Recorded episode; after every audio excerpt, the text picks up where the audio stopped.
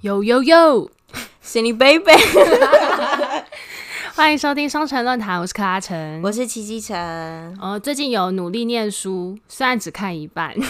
文艺少女。今天要跟大家介绍的书是《人类大历史：从野兽到扮演上帝》。我刚刚就是第一次看到这本书的封面，我只能说这本书就是拿在捷运上，人家会觉得，哎、这女的感觉很不简单。哎、我跟你说，因为它是 它是就是那种博客来或是各种书店那种排行榜书已经很久了，哦，已经很久了，对，因为他这本书是二零一四年的台湾发了他的中文版，所以其实已经很久了。可是我真心觉得，大家可能都买回家放着。那本书就是一个你放在书柜就整个 level up 的一本书，我只能这样讲。可是我觉得这本书其实是好读的欸、就是没有没有没有封面什么历史这种看起来这么硬。我基本上给它先下一个惊悚，也不是惊悚，耸动的注解。就如果你喜欢看老高的话，你应该就会喜欢看这本书。那那借我， 哎，我还没看 完。因为好，今天我先跟大家讲，就是这本《人类大历史》啊，它的作者是哈拉瑞，然后他是一个以色列出生的历史教授。嗯，那他现在也才四十五岁而已，好年轻哦。所以他在写这本书的时候是二零一一年出版，他那时候也才三十五岁而已。好聪明哦！因为我觉得难的点是，就是如果你念历史，或是你念不管是各个什么领域好了，你一定都是专精某一个部分的历史。比如说我专精的是嗯对台湾史嗯的，比如说白色恐怖时期这样子。可是他这本书是比较像是世界史，是一个通识，对对对，所以我觉得就是他真的是天天才，以色列人啊啦、 特别聪明。对，刻板印象。 然后这本书是一个三部曲，嗯，它就是有出这一本是第一本，叫做《人类大历史》，然后其他两本，一本是《人类大命运》跟《二十一世纪的二十一堂课》这样子。为什么后面两本听起来很像占卜书？没有，因为好，它它《人类大人类大历史》就是这本书，它讲的是过去的历史，所以它就会跟你讲说现在的世界形成以前的历史是什么。哦，然后《人类大命运》也就是第二本，它会讲的是未来的事情，懂啦，先见骨，你你才能望远未来。没错没错。哦，然后二十一世纪的二十一堂课就是跟你讲你现在当下你碰到的课题是什么。嗯，但我看网络上评价，好像大部分人都比较喜欢就是第一本《对人类大历史所以》，大家还喜欢看故事，嗯，可能不想面对现实啊。我觉得这个认同， 这个认同。好，然后这本书就是它会分成四个章节，但我们今天应该不会讲到这么多。嗯，它分别是从认知革命、农业革命、人类的融合统一，讲到科学革命。 哦，所以它有点不是用时间轴，比如什么什么石器时代，对，但它也是时间轴，它的确是从石器时代讲到工业革命，但是它的那个定义就是比较不是历史课本上面那一种。事件型，对什对对对么对，对挖出什么遗迹那种。是也有啦，但是就是不会这么的生硬，因为作者那个时候就说他写这本书是他想要写一个不要超过五百页的历史书，可是却可以给你一个对于世界形成的一个概念，哎，你讲到这里，我就很想看，听起来就很是真的蛮有。很好看啊趣的。嗯，就是所以我才会说，如果你会喜欢看一些老高讲一些就是世界上面的生命的形成起源啊，或什么，对，所以我觉得就是蛮有，其实是蛮有趣的。然后这本书就是作者自己也说，他受到有一有一本书叫做《枪炮、病菌与钢铁那、我知道这本》，书就，是蛮有名的。对他就说他受到这本书的影响也蛮大的。然后这本书的作者也觉得，哎、这你这个人类大历史写的很好，基本上就是个互捧的概念。互相赞赏。但因为那个《枪炮、病菌与钢铁》是一九九七年的书，就很、很早了。嗯，然后他那本书里面大概是在讲说，为什么呃那个欧洲文明会是现在的霸主，就是九七年啦，对对对对对，没错没错。九七年，懂懂懂。但他大概就是有可能他会从一些比较不同，可能不同的观念去讲一些你现代碰到的问题，所以其实跟这本书有一点像。我们等一下也会讨论到说，以前怎样子发生了什么事情，形成现在的阶级。所以应该说这两本书有意思的是，世界上发生的事情其实就这样，但你要用什么角度去切入，然后用什么脉络把这些事情串在一起，得出你的新的研究结论或是发现。然后你发现跟你现在的生活息息相关。哦，嗯嗯，然后那个，但是我先说啦，先打预防针。这这本书的正反评价也是都有的。嗯，正面评价当然就是说它是一个，呃，就是让你很好入口啊，然后易读，对，然后其实写的也很有娱乐性，就是你可以很容易的看完这本历史书，不会嗯觉得很生硬。那当然，如果你要就一些比较历史研究理论派的那些学术层面对去比较探专讨业的人可能会觉得说，哎、其实这本书里面讲的内容是本来大家就已经在讨论的事情，并没有觉得它特别崭新，嗯，这样子。然后有一些人会觉得它里面写的一些论点可能没有这么好。对，但是我觉得那就是比较在学术研究上面的东西。我觉得其实我看完他的那个评论，我也是看不懂。可是说到底，我觉得人文类型的研究啊，其实很一有一半都很主观，不是吗？也是有可能，对啊，这又不是科学有什么一定是固德症或是怎么样，就是有一个正确答案。呃也也是，而且我觉得反正重点都是激起兴趣嘛。对，这本书我们首先要开始讲到，就是所谓的认知革命。嗯，那它的认知，认知吗？对对，认知就是认识的认，知识的知。嗯，认知革命。那它的认知革命其实不是像什么哦，我们会讲语言，或是我们认识什么东西的认知、认知革命，它其实是在讲说，就是呃，人除了会讲语言之外，它并不是像一般动物一样是直接说，哎、小心那边有危险，就是我只是用。单一的字词去讲一个现在发生的事情。嗯，他说人类的语言之所以会比动物的语言更有所谓的认知，就是因为我们可以讲一个虚拟情境。好，比如说他这边有举例说，他们有研究过绿猴这种猴子呢，它们呢的喊叫方式是可以传达不同种讯息。嗯，所以如果呢，它可能叫了一个啊啊啊这样的声音，然后是代表小心有老鹰。但它只要稍微调整那个音调，就会改变成它在跟你说“小心有狮子”。嗯，所以其实动物是可以用语言去呃声音啦，去传达说它要传的递意讯思。息，但是呢，人类的语言呢，却不是只是可以跟你讲说现在发生什么事情，它是可以跟你讲一个虚拟的概念。 比如说，我可以跟我可以跟七七讲说，哎、我跟你说，我那主管今天发生了什么事情，嗯，然后或是说，你知道他他的他在跟谁交往吗？或是他有婚外情吗？就是这个概念都是虚拟的，它并不是我当不是下现在眼睛看到的事情。对我是我是讲了一个情境，让你可以想象出一个事关件系或是事件，所以他就在讲说，讲说就是人类的语言所谓的认知革命，就是其实讲一个比较基本的，就是大家可以讲八卦，可以聊天呐、对，就是因为你要用透过八卦的方式去了解人跟人之间的关系是什么，嗯，一个了跟自己无关的事情。对，因为你你要了解情势，你才有办法保住你在这个群体中的社交地位，嗯。可是，一般的动物是不需要去做这件事情的。干架啊，对啊打赢了就亡啊，所以他就说，就是呃，说坏话这件事情其实是很现代的智人要发展出现在的语言技巧，是一个说坏话是一件很重要的事情。哦嗯就跟我之前听，就是人类可以说谎，也是一个像是产生出智慧的一个。对，因为那个都是要创造一个虚拟的情境，它不对是一个现在发生什么事情，我跟你讲这样子。然后他就说，所以呢，讨论虚构的事物就是一个除了刚刚讲什么想象一个情境，更嗯重要的事情就是想象出神这件事情，这嗯是一个集体的、集体的想象，就是我们集体在讨论一个虚构的事情。然后大家都认同，对于你要怎么让人家相信世界上面有一个神，它的然后起它根源本是不什么存？，根本不存在，看不见。对，因为你没办法用实体去证明真的有狮子要来，你要讲的是一个虚拟的概念，讨论神这个概念，或者是一个国家、一个公司，你对，国家也是没有一个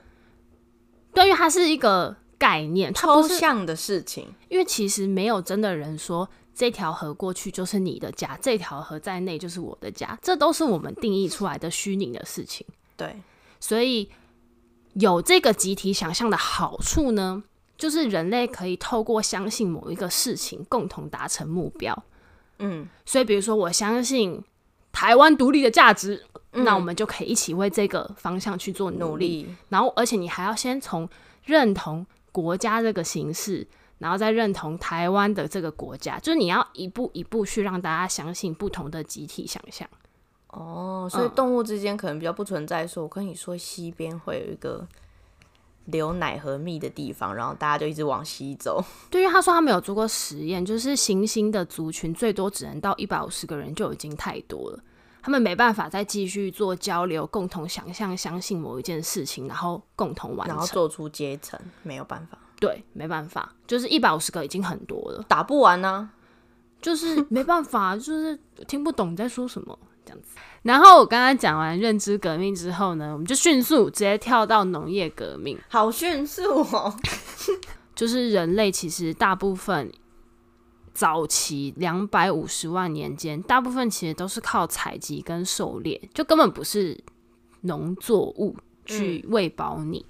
然后开始做农业，其实是在一万年前才开始做的，好 所以近哦，所以所以其实两百五十万跟一万真的是差很长的时间。可嗯是现在我觉得根本就已经定型，我现在叫你回去打猎根本不可能啊，我我不会啊我，就会死欸诶、不是我要怎么打猎啊？没有，就是就是就是因为我们现在已经被这个体制给体制化了，你不太可能再去，除非你可能有一些原住民传统的打猎他技们也艺是，吗？他们也是有受训练啊。对啊，那就是现在越来越难，因为你已经整个体制是已经变成农业革命，你很难再回头了。我也没有那个环境打猎，嗯嗯，没错。然后，所以他这边其实就在讲说，为什么会从原本打猎的生活变成农业农业生活，而且因为他其实要讲说，嗯、他这边是写说是史上最大的骗局哦，所以他用了一个好好浮夸哦。对他用了一个很严厉的词，但为什么他这样讲？是因为他说以前大概在，嗯、呃，哎，讲错，就是现在大百分之九十 percent 的热量来源都是在这大概一万年间被驯化的植物来的，所以就包含我们平常很熟悉的小麦啊、稻米、玉米、马铃薯、淀粉类的东那以西啊。前的人就没有热量，所以寿命很短哦了。没有以前的人是采集打猎，所以他们可能每天吃的东西变化量很大。但是现在的人只能大部分的热量来源是吃淀粉，嗯，因为你不可能，你不可能每一餐全部都吃肉。但以前人可以啊，因为他对他们来说很平价。那你现在，你如果要吃全部都是肉的东西，那一定要吃到饱，可能要花一两成千本块蛮吧。高的。对啊，其实是蛮难的。所以淀粉的好处就是它很容易喂饱你。哦，对那他为什么这样讲呢？他就是说，因为其实这些植物啊，这些淀粉类的植物在远古时期其实是，就比如说它可能好，我们以以小麦来说好了，它可能原本就只是在某一个地区，它并不是像现在一样散布在全世界。嗯，但是为什么这样子的植物最后会变成统一世界食物的一个最大宗？当然不止小麦啦，就是包含这些什么稻米嗯稻米啊什么什的么。以呃营养角度来看，你如果是采集的古代人、原始人，其实你的营养成分是比较丰富的，哦，因为是你哦吃了很多原，而且你吃的是原形食物。哦，现在都很多加工品嘛，对，而且因为你有很多都吃淀粉，淀粉其实很容易胖啊，就没有像吃蛋白质或是什么所以以前人应该比较比较壮，因为要他吧，们因为他们要打猎啊。而且又摄取各种不同的营养来源，对，而且以前的人不用住在同一个地方，他他们是是迁徙哦的，迁徙的部落，所以他们其实是可以到处采集一点东西，采集一点东西。那现在的人因为依赖单一食物来源，所以最后的结果就是只要有病虫，就是有虫害，一毁就全毁了。对，所有人都饿死，因为这就是你依赖单一作物的下场，就是这样子。因为淀粉可以喂饱很多人嘛，大家会很有饱足感，所以对其实人口就会越来越多。那对于一个因物为种，保暖思淫欲吗？呃，他等一下会讲一些其他的原因， 但是这个对了也算是一个，因为你只要有定居在同一个地方，你就不用一直迁徙来迁徙去，你就有更多时间可以生小孩。就安逸很多啦。但是其实跟以前打采集的时代比起来，农业生活的工作时间是比采集时间多非常多的。对，因为其实你只要你如果是采集的话，那你身为好，假设你是家里的一家之主，你要去张罗食物，基本上你大概就花一个早上，你就可以打打猎对打猎完今天要吃的东西，所以你就有很多时间回家跟小孩玩，然后讲讲八卦之类的。听起来非常的 work life balance 哎、超级啊，他的 life balance 到不行。 好，然后好，所以他这边就讲说，呃，人类呢，就是因为呃，可以你你可以吃这些淀粉类的食物，所以你可以喂饱更多人。那可以喂饱更多人的话呢，你就是人口就会越来越多。对，所以对于一个物种来说，当然就是我的 DNA 漫步在全世界越就是比例越高越好，这样其实是一个很优势嘛。对我的物种对来说，没我错就是没错全世界最强的动物啊。可是数量多不代表值会变好，听到这句话哭。所以其实就是很多人是人口暴增的下场，很大一部分带来就是很多人的品质是过得很不好的，饥饿是很多的，或是对土地负债力是没有办法承担这么多人，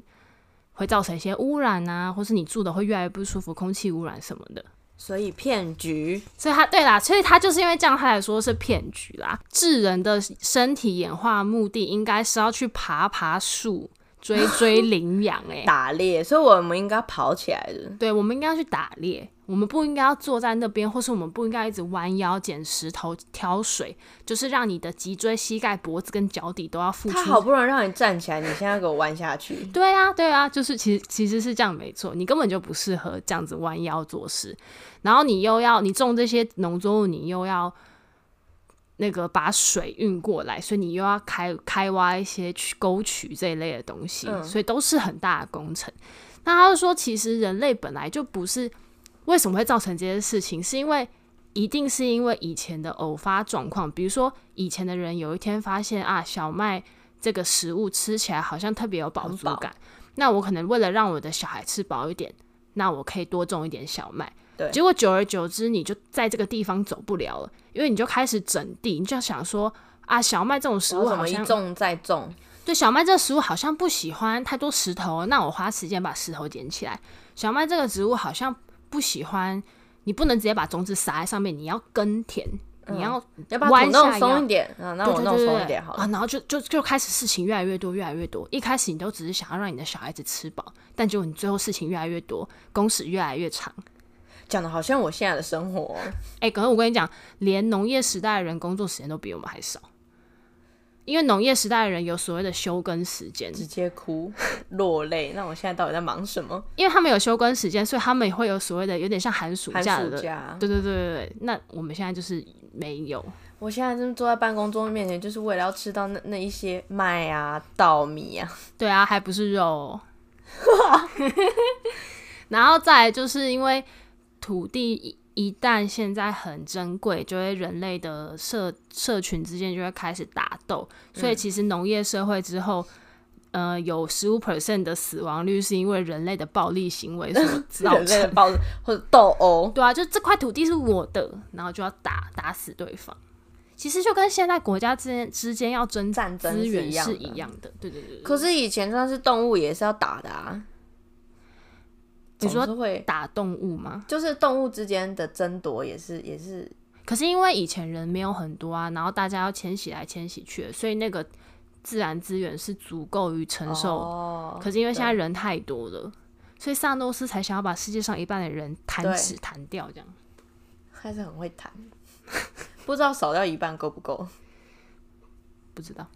然后再来就讲到你刚刚讲的那个性上面的事情，嗯因为以前那个你如果要迁徙，你就要搬来搬去，你没有对办法在同个地方哦，然后还在那边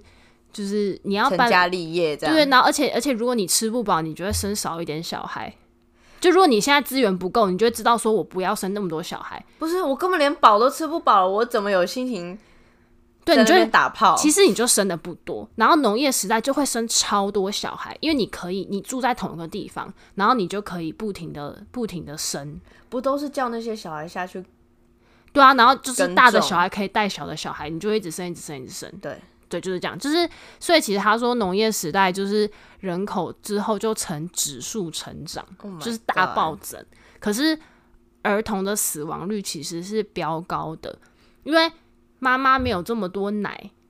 哦天哪！所以就是小朋友很早就要开始吃一些可能谷物类的东西嗯去哦天喂哪饱肚子。可是母乳比较健康嘛，你那个抵对抗力比较强，所以。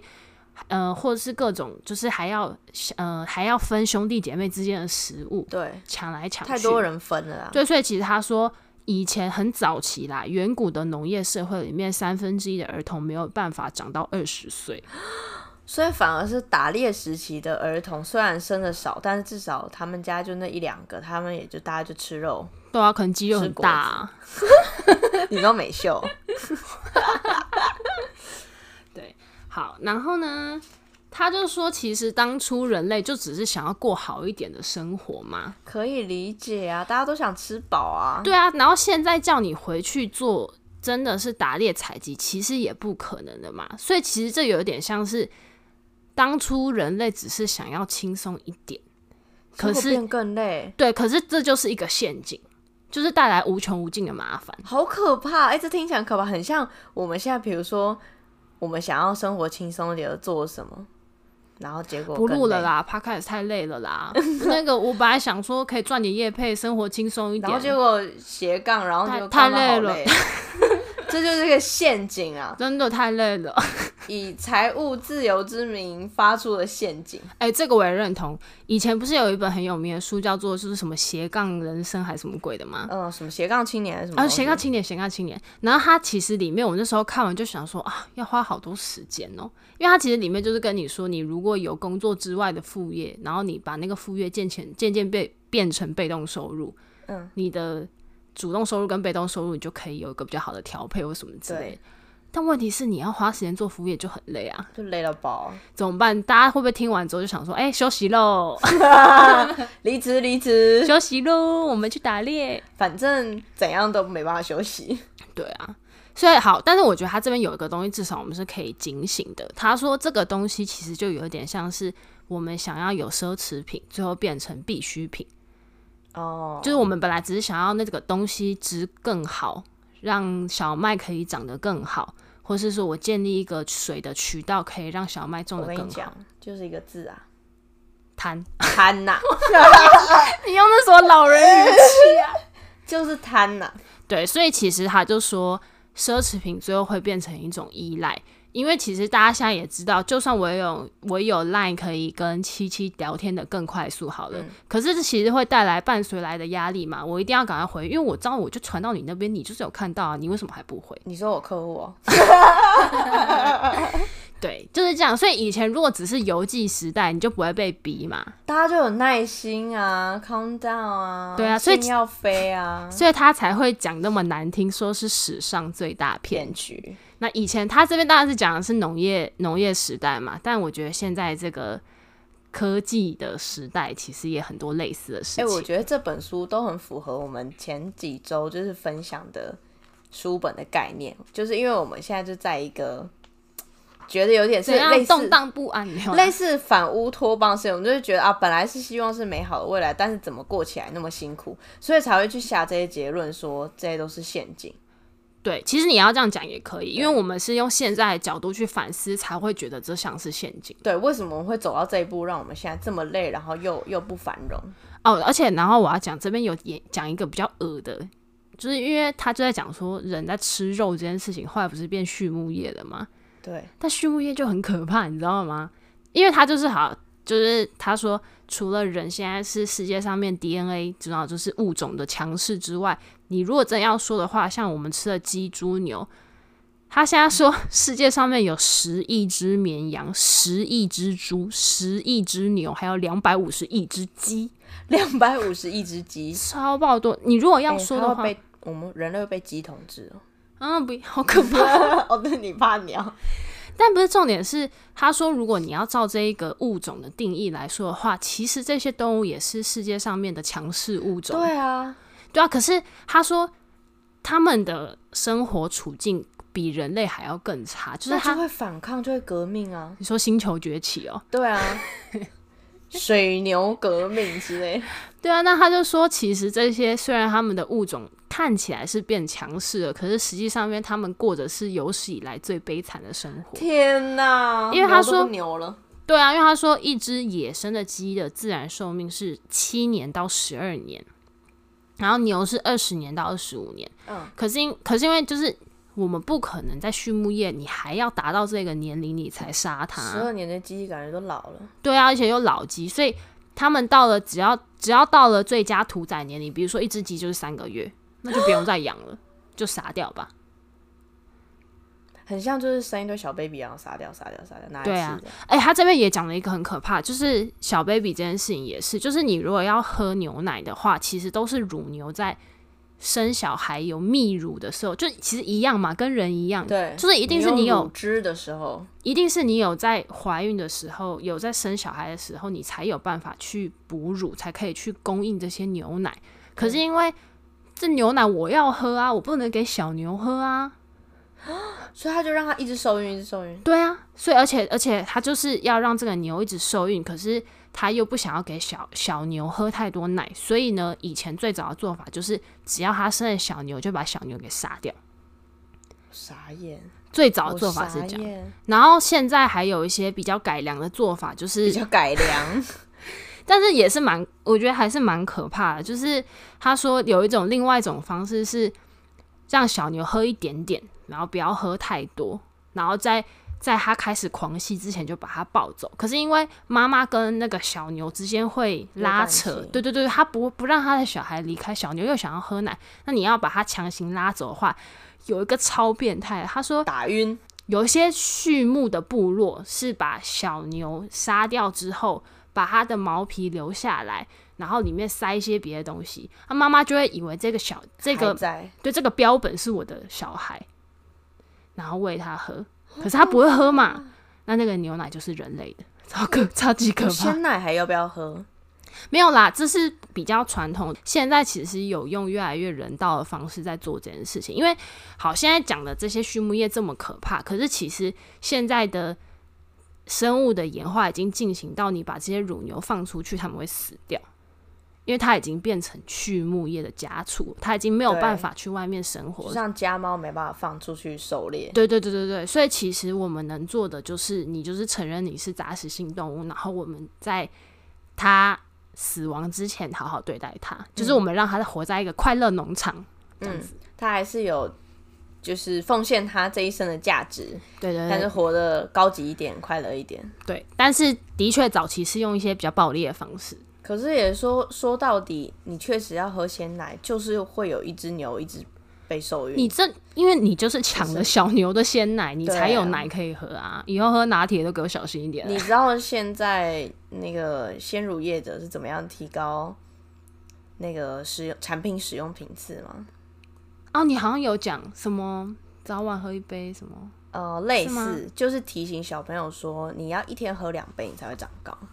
长不高啦，我跟 你说，长睡觉才重要啊，喝什么奶奶？对啊，而且我跟你讲，基因决定一切。 对他就是跟你说你要喝两杯，那你就会喝两杯。然后接下来我们就来讨论一点，就是比较像是阶级的这件事情。嗯，就是因为刚刚不是讲到说认知革命是可以让大家有一个集体的概念，然后去相信某些事情嘛。对，那这衍生而来，其实就是你会把一些人给区化，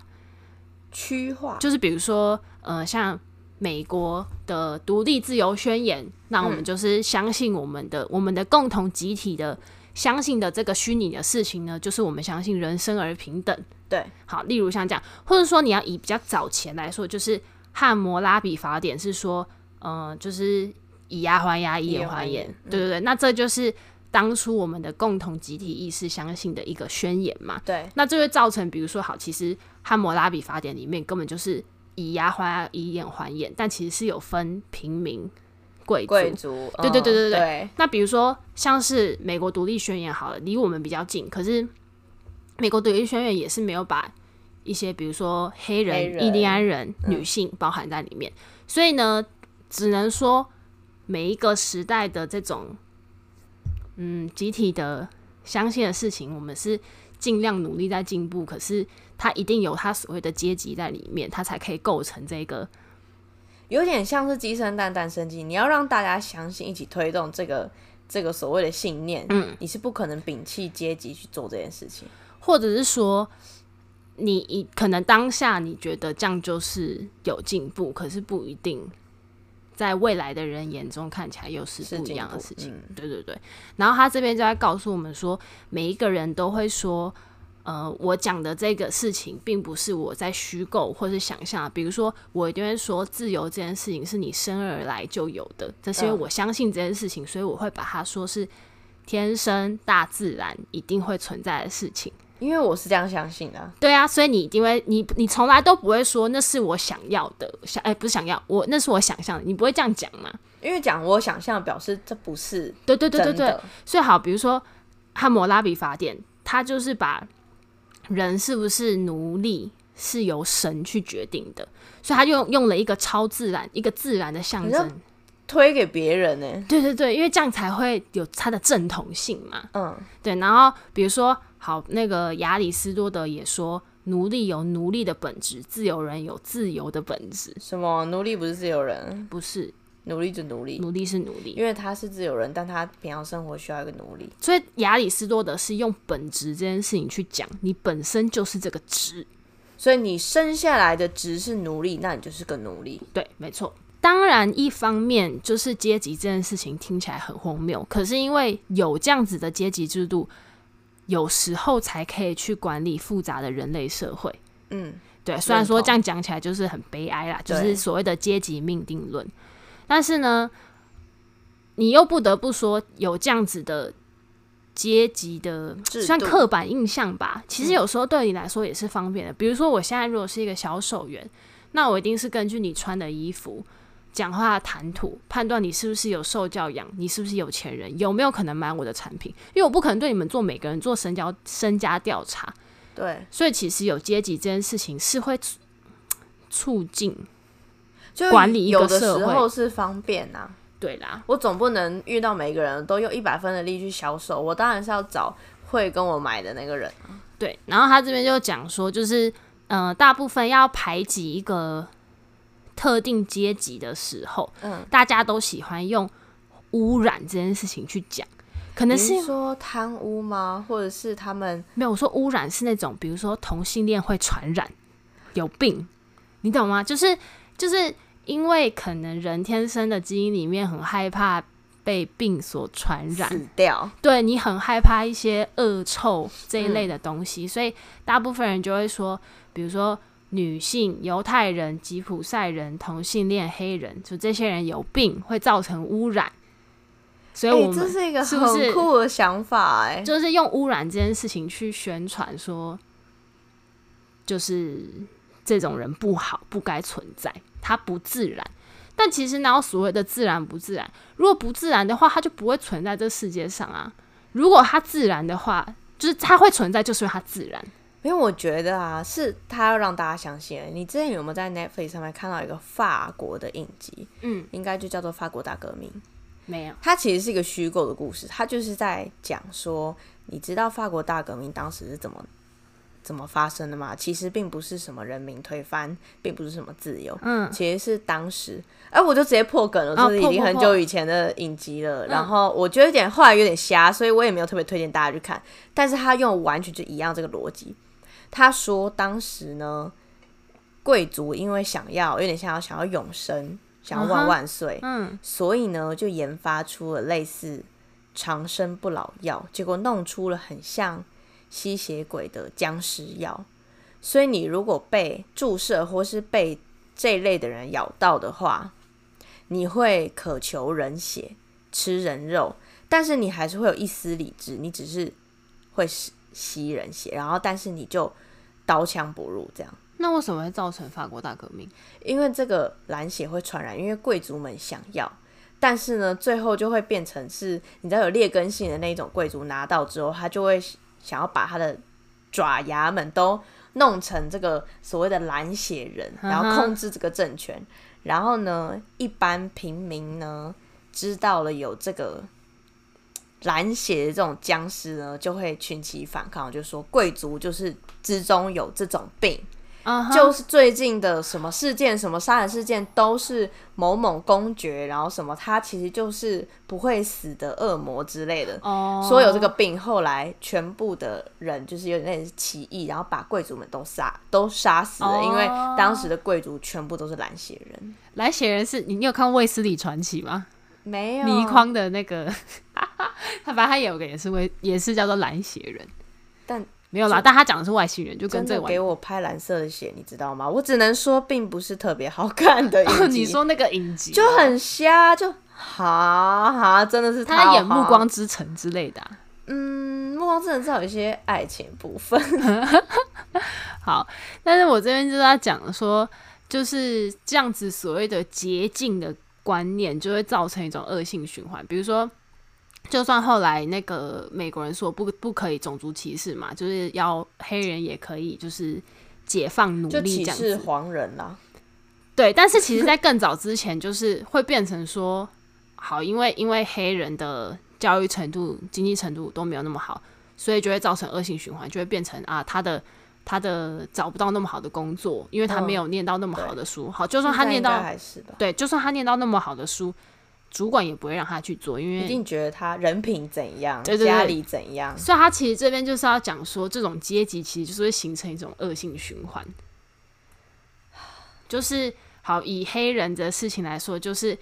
一开始是白人控制黑人，然后有了种族歧视的法律，然后种族歧视的法律就会造成黑人普遍很贫穷、缺乏教育，然后再接下来就会造成文化歧视。文化歧视跟黑人普遍贫穷这件事情，就会再加深种族歧视的法律，就是这是一个一个循环，一个圆一圈直在圈。重现，一直在重现，没错，没错。这就是阶级复制该死的地方啊！但他我觉得最屌的事情就是，好，每个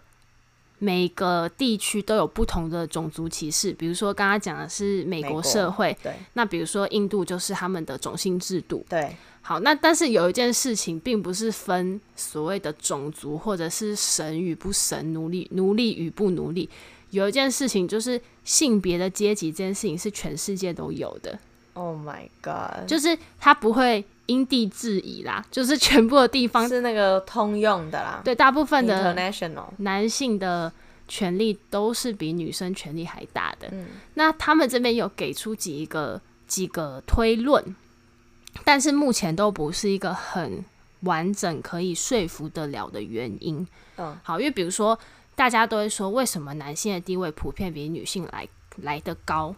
好，第一种呢，就是所谓的肌肉理论，哦，就是说男性的力气壮，比较大，所以可以迫使女人就范，所以男生的地位才会比女生还高。嗯可是这件事情为什么不被接受？是因为呢，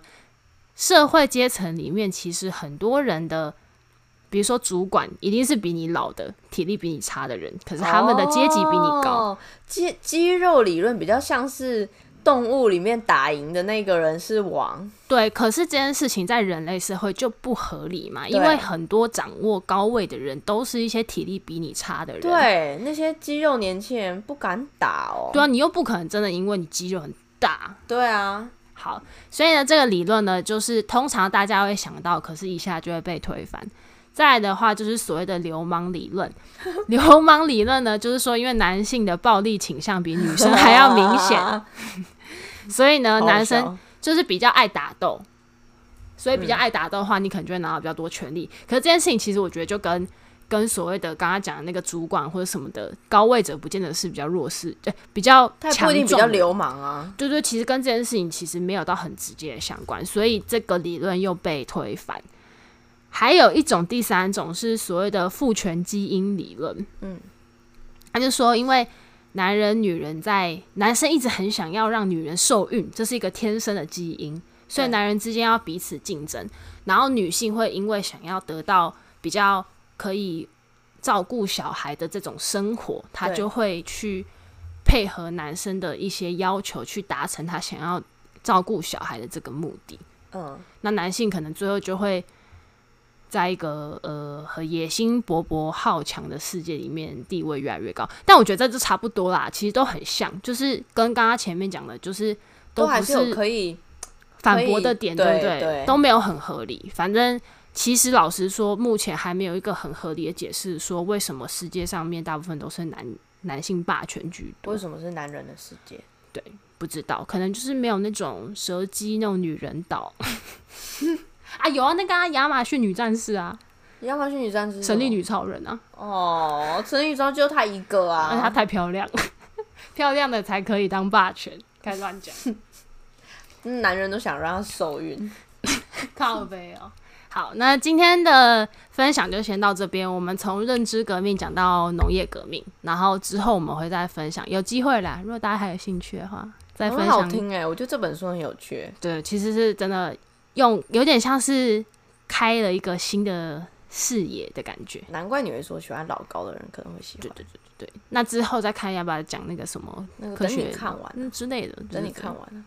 好，今天节目到这边，我是卡晨，我是七晨，拜拜拜拜。